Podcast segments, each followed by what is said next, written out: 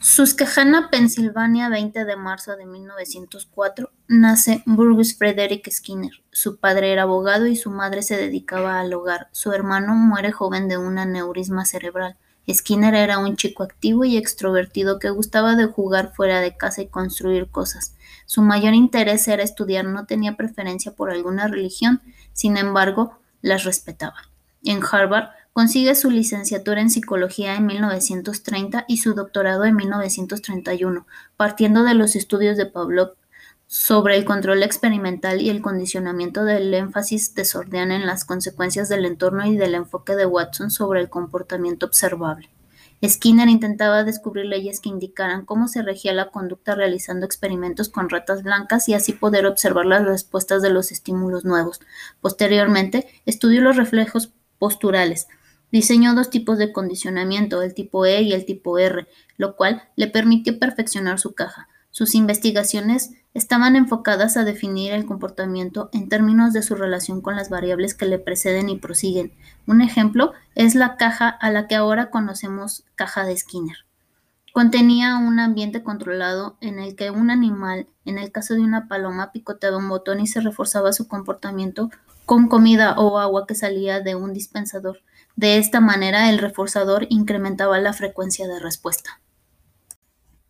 Utilizando mecanismos automáticos le permitían presentar estímulos, grabar respuestas y organizar programas de reforzamiento sin la presencia de un investigador, recogiendo infinidad de datos. Incluso medía con precisión la frecuencia con la que la paloma picoteaba, donde la tasa de respuesta variaba con las consecuencias del reforzamiento, lo que a su vez en la tasa tenía la posibilidad de ser controlada reorganizando el momento y la frecuencia con las consecuencias del refuerzo.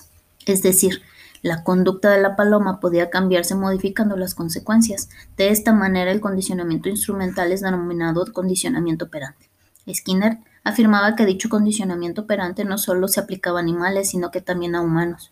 Skinner rechazaba las teorías que involucraban variables intermedias y constructos hipotéticos sin respaldo empírico confirmado.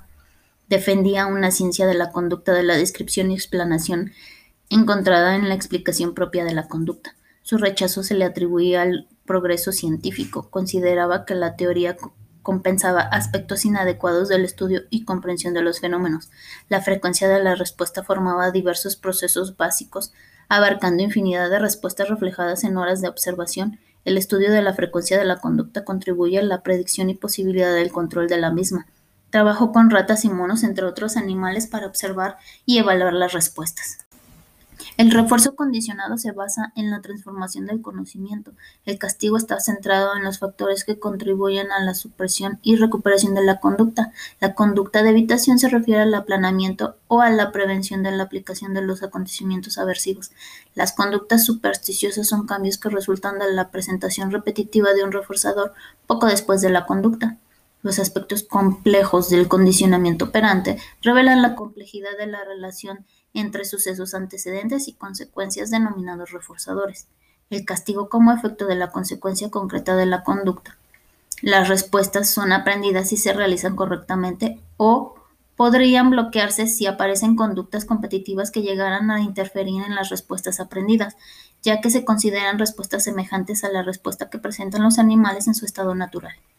Skinner contribuyó a la psicología del aprendizaje, la elaboración y evolución del condicionamiento operante, siendo los primeros en reconocerlo Pablo y Tom Dirk.